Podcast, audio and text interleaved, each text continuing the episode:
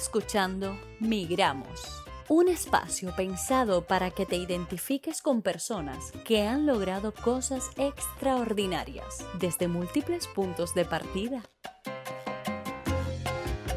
La migración ha estado muy mal dibujada durante años. Por eso hemos decidido tomar el pincel y darle color, su verdadero color porque las historias de éxito de migrantes no son casos aislados. Inspírate, conecta y descubre aquí que el éxito tiene muchas caras y muchas formas. Migramos, un proyecto muy personal de Jack Viamonte.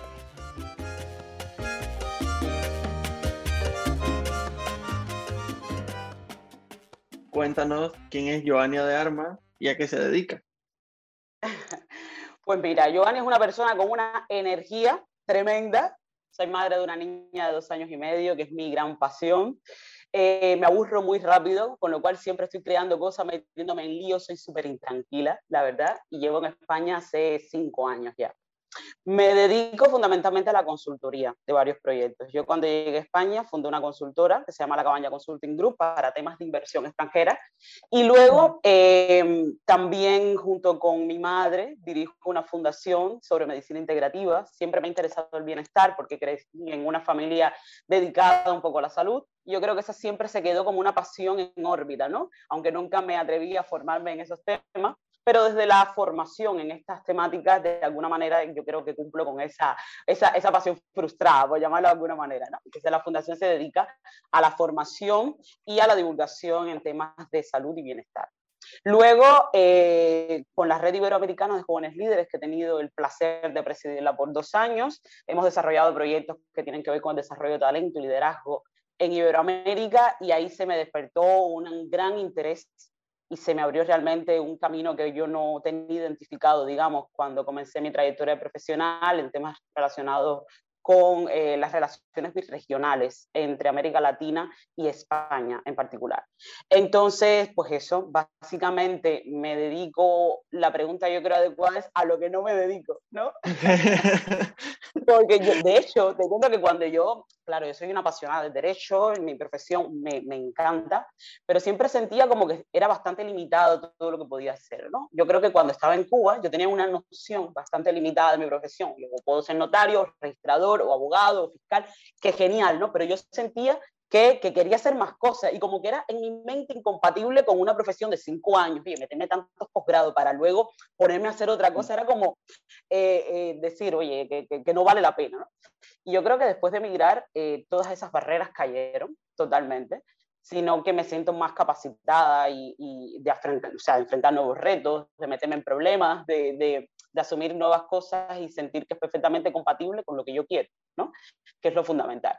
Y entonces, pues eso, yo creo que mis áreas un poco de expertise son de temas de, de consultorías, eh, desarrollo de comunidades, de ecosistemas que tienen que ver con emprendimiento y, y así. Y justamente ayer lanzamos un proyecto que se llama Conect Iberoamérica, que va a ser la primera plataforma que va a conectar al mejor talento iberoamericano con oportunidades profesionales impulsadas por organizaciones públicas o privadas ambos lados del Atlántico. Así que en esa, en esa travesía estoy embarcada justamente ahora y realmente con mucha ilusión. Qué maravilla, Giovanni. Bueno, eh, eh, exactamente coincido contigo. La pregunta es, ¿qué no haces? Pero entre todas esas cosas que haces, la verdad que, que se te ve que las haces con muchísima pasión, transmites muchísima pasión, lo cual agradezco, siempre me encantan este tipo de entrevistas, ¿no? Porque yo soy una persona que necesita mucha motivación externa, entonces si la persona que entrevisto es una apasionada como tú, pues la verdad que eso ya me, me recarga, ¿no? Entonces, bueno, luego entraremos a lo mejor un poco a profundizar en algunos de estos emprendimientos que tienes o proyectos que tienes, porque también, aunque sea off the record, te comentaré algunas eh, algunos, eh, algunos proyectos similares de conocidos míos que yo siempre creo en que el networking es fundamental y que al final entre todos, si nos apoyamos, llegaremos más lejos, ¿no? Entonces, eh, cuéntanos dónde naciste. Yo nací en Cuba, en La Habana, en un, el municipio más poblado, que es 10 de octubre, en un barrio de toda la vida, toda la vida he vivido allí. Y bueno, he tenido la suerte que después de emigrar he regresado mucho a Cuba Y es un poco egoísta decirlo, ¿no? Pero me daba alguna satisfacción que todas las cosas estuvieran exactamente en el lugar donde las dejé, ¿no? Los mismos vecinos, el que vendía coquitos, o sea, y era como la sensación de que, nunca me, me había ido. Y, y sí, soy de allí y orgullosa, la verdad. Mira, es que justo, bueno, aquí te saco otra cosa que tenemos en común, ¿no? Yo también soy de 10 de octubre, yo nací en, en Hijas de Galicia, Ah, y, me, y, me, pasó exactamente lo mismo, es decir, yo iba a ver, porque ahí estaba la casa de mis abuelos, luego mis padres, como eran médicos, nos mandaron a un consultorio en el pedado, ¿no? Pero siempre, toda mi vida, he regresado al lugar donde nací con bastante asiduidad, sobre todo por mis abuelos. Y tuvo que venir el tornado este que pasó por el 10 de octubre hace, hace unos años ya creo, para que las cosas cambiaran, porque si no todo era igual. Los mismos árboles, en el mismo lugar, con la misma gente, todo igual. Pero bueno, ahora sí que ha cambiado un poco, pero ha tenido que ser por ese catástrofe natural, por desgracia. Em, si te digo la palabra migrar, ¿qué es lo que te viene a la mente? Transformación. Transformación. Es un proceso de transformación profunda yo la verdad que no lo he vivido quizás con, como muchos de nuestros compatriotas, con, con, con tristeza o con ese desapego a, la familia o, o, en temas de desarraigo. Yo como emigré con mi familia, mi familia cercana, mi familia además está desperdigada por el mundo, en Japón, en Austria, somos unos viajeros locos. Eh, no lo viví quizás con esta, como lo han vivido muchos amigos, con la tristeza de tener quizás a sus padres, de estar desde la distancia, con esa preocupación. Y mi motivación fundamentalmente fue por un proyecto, digamos, familiar. O sea, yo realmente me sentía bien en Cuba, me sentía a gusto, la verdad, tengo que decirlo. Y fue realmente algo muy circunstancial, nos lo planteamos, dijimos, pues mira, vamos a asumirlo. Fue para fundar esta, esta fundación, valga la redundancia, que ahora estamos dirigiendo a partir del legado hereditario de un gran precursor de, de, las medicinas alternativas aquí en España, decidimos seguir con esta actividad y así fue como decidí de alguna manera eh, quedarme en España. Pero ha sido un proceso de transformación a nivel personal, a nivel emocional, a nivel profesional en todos los sentidos. Y yo creo que es un proceso que además yo lo veo como algo positivo, como algo positivo y, y sobre todo porque además de que soy súper cubana, y lo digo con mucho orgullo, además no paso por vasca, ya me verás, mira. me encanta pues mi origen y todo, pero no lo siento como, o sea, no me siento como que le he dado una despedida total a Cuba, ¿no? Tuve la suerte de que cuando llegué aquí, a los pocos meses por trabajo, tenía que viajar cada dos por tres a Cuba y de hecho me quedaba largos periodos, dos, tres meses. A veces la gente me decía, Joana, pero tú te fuiste o no te fuiste, ¿cuál es tu situación? ¿no? y de vivir con la vida en una maleta entre Estados Unidos, Ecuador y todos lados. Entonces, yo creo que fue un proceso también muy bonito, ¿no? De, de abrirme también muchas puertas, de ver el mundo con otra, con otra cara. Yo era bastante pragmática en cuanto a mi noción de la realidad externa a la mía. Y luego de viajar fue como que se cayeron un montón de barreras, empecé a ser más receptiva, menos cuadriculada, a disfrutar un poco más de la experiencia. Y yo creo que la forma en la que tú eres y cómo miras al mundo también incide en los procesos, ya sea de migración o cualquier otra, otro proceso en la vida, ¿no? al menos como yo lo veo.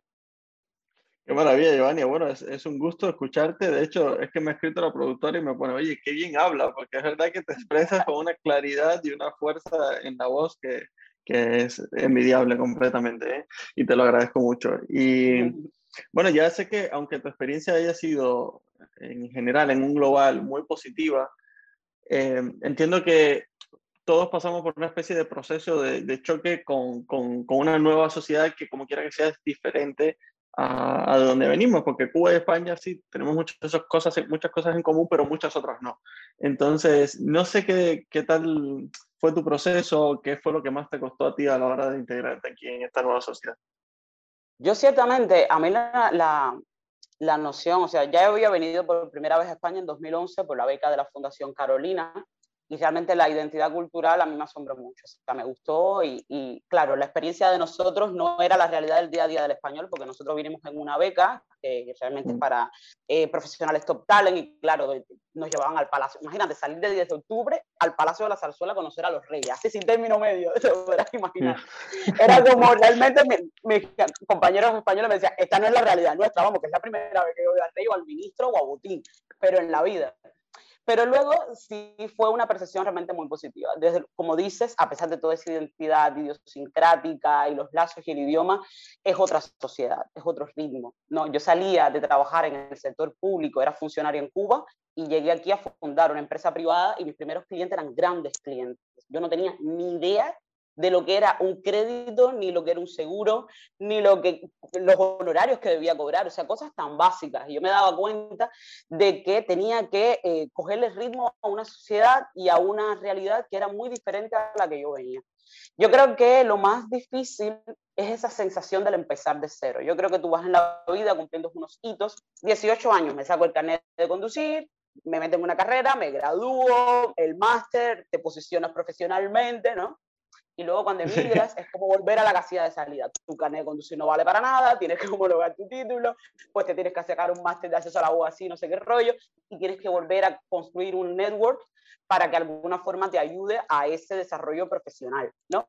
Yo, aunque tenía un mentor aquí en España, que realmente ha sido una persona muy valiosa profesionalmente, ya tenía contactos por esa experiencia de las becas, que realmente me abrió muchísimas puertas, claro, fue también, de todas formas, volver a esa casilla de salida y es, hola, soy Joana y soy esto, ¿no?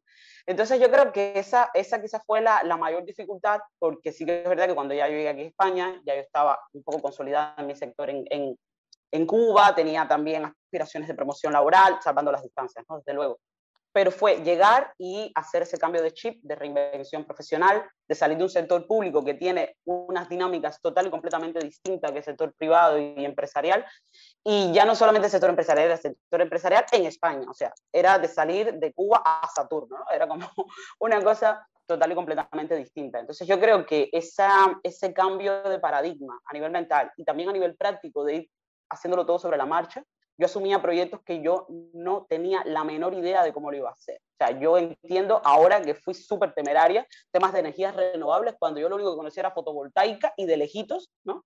Sí, sí, sí, como que no. Y yo no tenía ni idea de cómo asumir muchísimas cosas y fue un poco de, de decir, oye, mira, tengo que aprender sobre la marcha, no tengo tiempo para, eh, digamos, hacer una formación larga o de pronto tener una inversión más profunda. Esto es un poco sobre la marcha. Yo creo que eso fue la mayor dificultad, que fue un proceso que, te digo, desde ahora disfruté, pero que en su momento fue bastante complicado.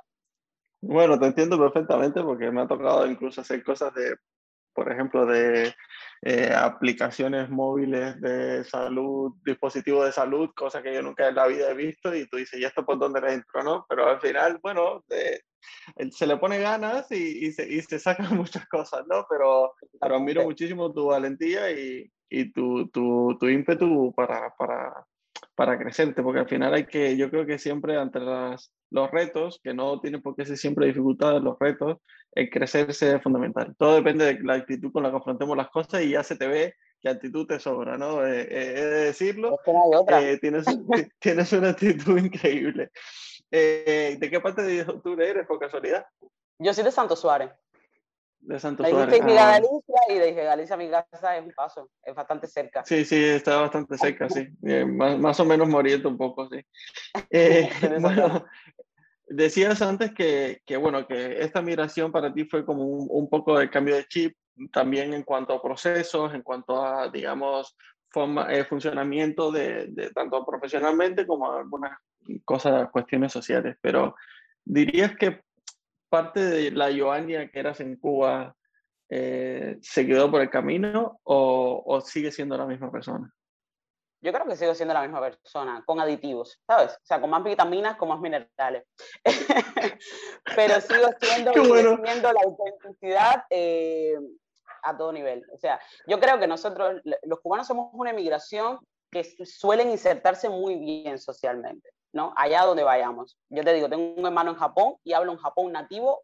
Cuando llevaba solo dos años, habían otros compañeros de otros países que llevaban 10 y no hablaba a ese nivel. O sea, él realmente tiene una inmersión en la cultura japonesa que a veces me habla y le digo, hey, stop, vamos a hablar en cubano, y desenvuelve, quítate el sushi y vamos a, a hablar un poco, ¿qué es conmigo, sabes?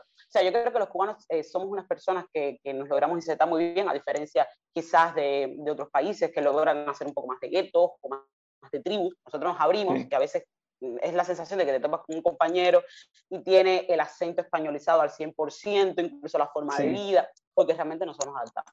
Yo creo que eh, algo que siempre he tratado de defender es mi esencia, o sea, de ser quien soy y, y lo llevo a, hacer. Obviamente soy súper adaptable y lo he hecho, nunca he tenido problema. Yo creo que siempre he tenido una sensación extraña, esto nunca le he contado, de provisionalidad. Como con 13 o 14 años yo tenía como ese feeling de que nunca iba a estar mucho tiempo en el mismo lugar, ¿no? Como que mi casa, con 13 años, no iba a ser mi casa por mucho tiempo, con lo cual tampoco me iba a acomodar demasiado. Era una cosa muy rara.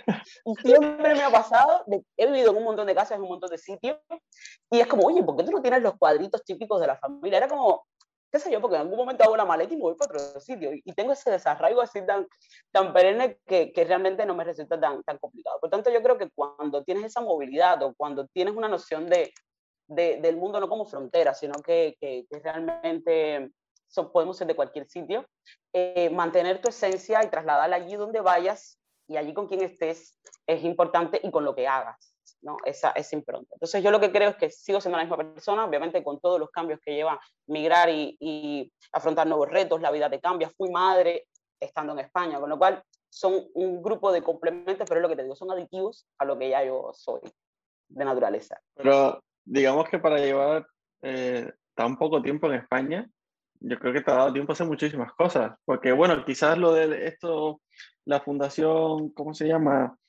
Eh, sí. Sí. la Academia de, pero de los Jóvenes, la, la Red Iberoamericana. Ah, la Fundación Carolina. Eh, ¿Eso lo empezaste desde Cuba o ya lo empezaste estando aquí en España? Eso, eh, yo fui becaria estando en Cuba.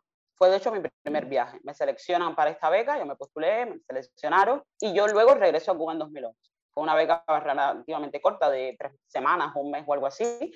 Luego se crea la red porque había como un sentimiento de los becarios de seguir haciendo proyectos y cosas juntos y queríamos darle como una forma legal.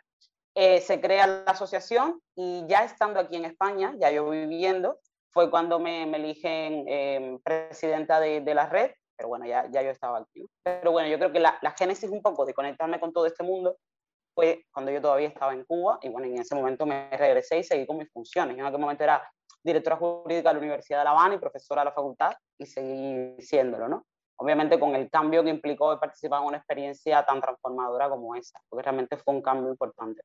Sí. Y vamos a una pregunta muy interesante, ¿no? Imagínate que estás escribiendo tu biografía y te propones sustituir la palabra fracaso por eh, enseñanza iba a decir experiencia, que también vale igual. ¿Cuál sería la, mayor enseñanza de tu vida como migrante?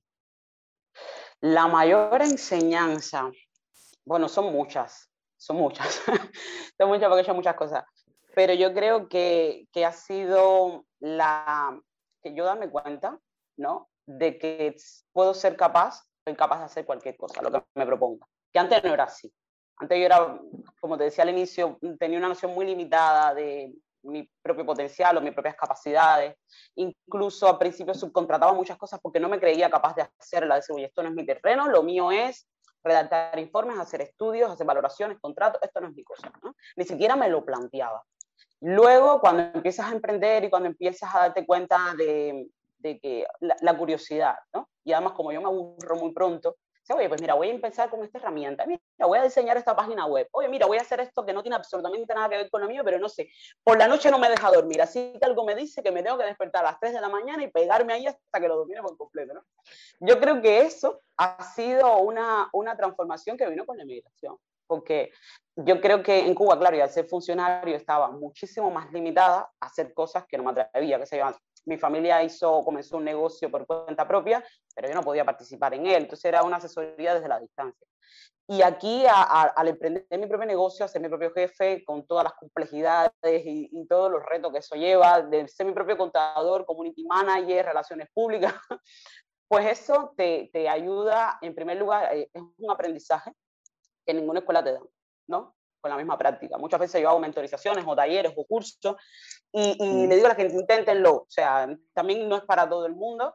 Eh, te ayuda también a, a, a medir tu, cuáles son tus fortalezas. Es un ejercicio de inteligencia emocional a tope, porque hay muchas veces que me he encontrado en la situación de quién me habrá metido en esto, Dios mío, de asumir riesgo más allá de mis capacidades, pero cómo yo de este fangizar con lo bien que yo estaría en un despacho de 8 a 5, pero me doy cuenta que ese, esa no es mi ritmo ya, o no es mi aspiración, o ya no es mi vida, sino que ya tengo, digamos, unas dinámicas más fluidas de mi propio trabajo, mi propio desempeño, de decidir en qué proyectos quiero insertarme, porque creo que eh, al emigrar fue una sensación como de libertad, ¿no? De yo decidir con quién trabajar, qué clientes eh, me parecen interesantes o con quién yo tengo conexión o compartimos determinados valores hasta ese punto, ¿no? Decir, mira, con, con, ustedes no, porque no estoy en sintonía o no me siento a gusto. Eso en otro momento era impensable, ¿no? Entonces, esa sensación de libertad de decidir qué proyectos hacer desde mi propio horario de trabajo, con quién quiero trabajar, de decidir con quién, quién va a ser mi equipo de, de colaboración o lo que sea, eh, me la ha dado, digamos, Emirar, porque ha sido como un cambio de mentalidad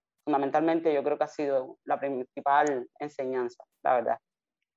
Qué maravilla. Bueno, me encanta el cuadro que tienes detrás, me parece que, que es, yo creo que, queda así maravilloso. Sí, muy, bonito, muy, muy, bonito, muy bonito. Eh, vale, vamos a entrar ya en la recta final de la entrevista porque nos, quedamos, nos vamos quedando sin tiempo y yo creo que para hacer una entrevista en condiciones contigo haría falta un día y medio. Más. Entonces, eh, nosotros eh, en, este, en este podcast siempre hacemos una pregunta que tiene disímiles respuestas porque cada uno tiene su, ha vivido su propia situación, ¿no? Pero creo que es importante realizarla, sobre todo en, cuando estamos hablando de personas migrantes como nosotros, que también nos enfrentamos muchas veces a estereotipos. Y es si, si en tu experiencia como migrante has sufrido racismo, ya sea aquí en España o en cualquier otro país en el que has tenido la oportunidad de estar. La verdad, directamente Directamente no, yo realmente no me he sentido nunca eh, discriminada. Yo creo que también tiene que ver con la forma en la que asumo la vida eh, y mis relaciones. Soy una defensora también, soy muy activista en temas de género. Eh, y entonces, cuando eres consciente de que formas parte de la minoría de la minoría, ¿sabes? Emigras, eres joven, eres latinoamericano, eres negra, eres mujer, soy madre soltera, o sea, como que lo tengo todo, Claro, eh, yo creo que cuando cambias el chip, yo he llegado, por ejemplo, a reuniones, qué sé yo, una vez fui a Iberdrola a presentar un proyecto, yo tenía un afro más grande, o sea, enorme, vestida de rojo así, pero muy chillante, ¿sabes? Era como, mira, esto soy yo, o sea, te lo comes pues ya está, ¿no? Yo creo que tiene mucho que ver con tu carácter, con la forma en la que tú asumes eh, la vida. Directamente, yo no, afortunadamente, no he sentido, digamos, racismo así de forma, no sé, con actos puntuales, Quizás al sesgo sí, bastantes. Yo creo que también, además por ser mujer, no, son cosas que incluso micromachismo que a veces la gente ni siquiera se da cuenta. Hay mucho que educar al entorno y yo intento hacerlo, ¿no? Por ejemplo, no participo quizás en ningún evento donde todos sean hombres y trato de decir, oye, aquí debería haber otra chica. O de pronto tratar de trabajar en proyectos que le den más oportunidades a jóvenes o a colectivos minoritarios y trato de incidir en ello. Hay veces que la gente ni siquiera repara en esa, en esa diversidad que es necesaria, tanto generacional como cultural, como racial. Entonces, yo creo, como de género, desde luego, yo creo que también uno debe trasladar, decir, oye, yo soy así, y, porque incluso me pasa con, con, amistades, ¿no? Mira, yo, yo tengo mi pareja que es español y yo como soy, mira, soy negrita y soy cubana, pues mira, él es el que pregunta en todos los lugares y yo me quedo callada. Te quedas callada, hay que poner los codos sobre la mesa y hay que un poco, cuando la gente nota tu actitud o tu temple, yo creo que logras minimizar mucho ese tipo de actos. aquí no. En Estados Unidos, sí estando, sí me ha pasado. En Estados Unidos. Y curiosamente me pasaba con la comunidad negra, ¿no? Era como, sí, tú, tú eres negra, pero eres negra latinoamericana, no compartes nuestra causa, ¿sabes? Y, y claro, no, bueno, tú también te juntas con blancos, tú no eres, tú no eres tampoco tan, ¿no? Y, y es curioso, es curioso realmente que pasa. Son fenómenos realmente mucho más complicados que lo que uno puede apreciar, pero bueno, afortunadamente eh, he pasado por esta vida sin, sin, ser víctima, digamos, de estos actos que desgraciadamente a día de hoy pasan y pasan mucho. Bueno, de, yo, nosotros, bueno, digo nosotros porque incluyo a, mi productora Ronja, que somos partidarios de visibilizar el problema y hablarlo, porque al final yo creo que es de, la, de las pocas formas que tenemos de combatirlo, ¿no? De hecho, eh, a la productora le hicieron una entrevista hace poco en una revista que se llama Afroféminas. No sé si la conoces, te invito a que, a que la investigues. y está muy, muy interesante, muy interesante. Y bueno, y por ahí ya verás un poco, ¿no? Que también sale el tema del podcast. Em, pues las dos últimas preguntas. La primera es si te han salvado la vida alguna vez, puede ser de forma física o... Ay, hay un mogollón de ruido. Espera, un segundito. Que creo que es un vecino. Un segundo, cosas en directo.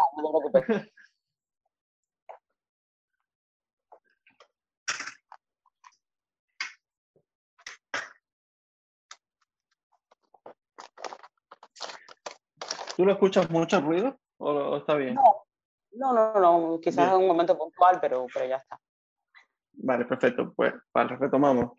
Em, la pregunta es, si te han salvado la vida alguna vez, ya sea física o espiritualmente, es decir, con una palabra, con un consejo, o que de pronto te ibas a caer y alguien te sujeta y, y no, y por eso no, te evita la catástrofe, ¿no? Que a mí me ha pasado. Entonces, no sé si has tenido toda esa experiencia o si, has sido, o si no la has tenido, porque ya aquí te dejo la segunda parte para, por si acaso, si tú, las, si tú sientes que le has salvado la vida a alguien. En relación a la primera, realmente no. Sí he tenido pues consejos muy reveladores o gente que en algún momento, sobre todo mi madre, que para mí es una gran referencia o una inspiración, es la, mi mejor aliada, ¿no? y en momentos muy claves en mi vida se ha sido como mi tabla de salvamento. No creo que en situaciones límite, afortunadamente no me he sentido en condiciones de vida o muerte, ni a nivel espiritual o emocional, ni física. Toco madera. Y creo que en, el segundo caso, sí he tenido parte de experiencia que ni siquiera yo era consciente, ¿no? Yo una vez estuve haciendo voluntariado en una, en una escuela en Cuba, eh, que era en una zona complicada de Centro Habana. Entonces nadie quería dar, pero imagínate, darle teoría sociopolítica a muchachos que no tenían ningún interés en seguir estudiando, que estaban ahí porque tenían que hacerlo, y era una sensación como que nadie creía en ellos. Entonces yo llegué ahí que parecía como la Michelle, Michelle Pfeiffer en, en, Amistades Peligrosas, ¿no? De, de, de, llegar a salvar y a, y a mostrar la otra cara de la educación, tú sí puedes y puedes lograrlo. Y nadie me hacía ningún caso, ni siquiera el director. Me decía, mira, esos niños cuando salen de aquí salen a delinquir o lo que sea. Vienen aquí a veces para no ver los horrores que tienen en su casa, porque sus madres o, se dedican a la prostitución, o sus padres hay situaciones de malos tratos o lo que sea. Entonces ellos están aquí para no perder el tiempo, o sea, o para hacer pasar el tiempo, pero realmente no tienen mucho interés, así que déjalo. Yo en ese momento estaba en quinto año de la carrera de Derecho y era como que no me daba por vencida. ¿no? Entonces no perdía ninguna oportunidad de tratar de, transmitirle lo que yo entendía, porque yo vivía otra calidad, venía de una familia funcional, tuve la oportunidad de ir a una carrera, y no me cabía por la cabeza de que eso era una realidad en Cuba de la cual yo era, o sea, desconocía completamente, ¿no? Y eran historias realmente muy complicadas. Y yo creo que en una de esas, me los llevé un día a la universidad, era la primera vez que subían la escalinata, o sea, se emocionaron, nos fuimos a un concierto de rap, me pasé con ellos toda una noche y bueno, al cabo de los meses pues terminó esa experiencia en uno de mis regresos a Cuba, eh, me encuentro con uno de esos chicos, ya eh, se había hecho, creo que, asistente de construcción civil, y, y, fue él quien me reconoció, yo realmente ni me acordaba de su cara. Y siempre me, me, dijo, o sea, de que siempre se acordaba de las decisiones que tomó después de esa tarde de concierto de rap en la universidad, porque se dio cuenta que había una realidad diferente a la que él conocía, un poco lo que me pasó a mí, ¿no? Yo iba un poco en plan salvamento porque quería transmitirle de que, mira, hay, hay, hay luz al final del túnel. Y él le pasó lo mismo. Y bueno, logró sacar a su hermano de situación de drogadicción y todo. Claro, para mí eso fue un impacto tremendo, pero en todos los sentidos. De hecho, ahora cuando mentorizo a alguien o lo que sea, soy bastante consciente. Eh, cuando alguien me pide un consejo o, o, cuando alguien se ve reflejado en mi ejemplo, de lo que digo, de lo que hago, de cómo lo, lo, lo digo, de esa responsabilidad en transmitir o, o de, o de educar a, a, tu entorno de alguna manera, ¿no? Porque tú no sabes quién te está mirando, no sabes quién se puede ver inspirado en tu ejemplo, no sabes, eh, hay veces que a mí me llegan mensajes, oye, mira, tú sabes que tengo una hija, ¿qué tal? ¿Tú crees que puedo hablar con ella para tal cosa de, no sé, de un pueblo perdido en Colombia o de no sé quién en Honduras? Y a veces saco el tiempo de donde no lo tengo para menos dedicar 10, 15 minutos y, y decir, oye, alguien puede sencillamente verse reflejado en ti cuando tú realmente ni se te pasa por la cabeza. ¿no? Entonces yo creo que, que, el que pueda tener esa, esa, posibilidad, esa capacidad o esa entrega, ese compromiso con el otro, que lo haga, ¿no? Porque mm, no sabes en qué momento alguien puede encontrarse al otro lado y tenerte esa mano. Así que bueno, yo creo que esa es un poco mi, mi experiencia. Qué maravilla, Giovanni, y, y, te lo agradezco mucho eh, en nombre de, de, de, todas las personas que, que un ejemplo como el tuyo ha podido salvar la vida, ¿no? Y eh, creo que nos queda muy poco, dos minutos, entonces quería preguntarte si tienes algún último consejo que quieras dejar a nuestros oyentes y dónde te pueden encontrar, así de forma muy breve. ¿Dónde me pueden encontrar? En las redes, me dice. Sí, sí. Eh, tengo menos en Twitter y TikTok, porque estoy resistente a TikTok. Mira, ya cuando me abre TikTok es cuando ya estoy ya a otro nivel. No, me resisto. Pero bueno, estoy en LinkedIn, eh, Instagram, con Giovanni de Armas me pueden encontrar. Yo creo que mi nombre es bastante fácil de, de localizar y en Facebook también.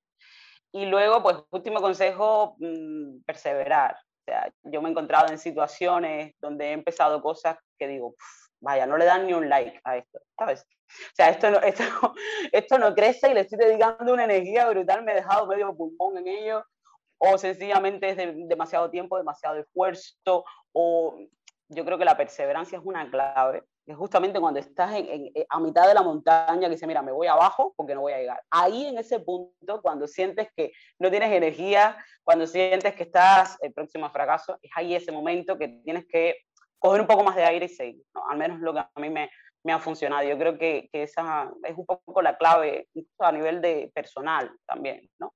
De no, de no, sí. de no desistir, si realmente crees en ello. Fenomenal, Giovanni. Pues muchísimas gracias por tu tiempo. Eh, ha sido una entrevista espectacular. Y nada, deseando conocerte en persona porque nos tenemos que tomar un café, sí o sí. Así que muchas gusto. gracias. Eso hay que agendarlo, claro, con, con, gusto. Y además, enhorabuena por esta iniciativa. Me parece un proyecto precioso, eh, necesario, superhumano también. Y bueno, todos los éxitos del mundo. ¿Te ha gustado este episodio? Suscríbete.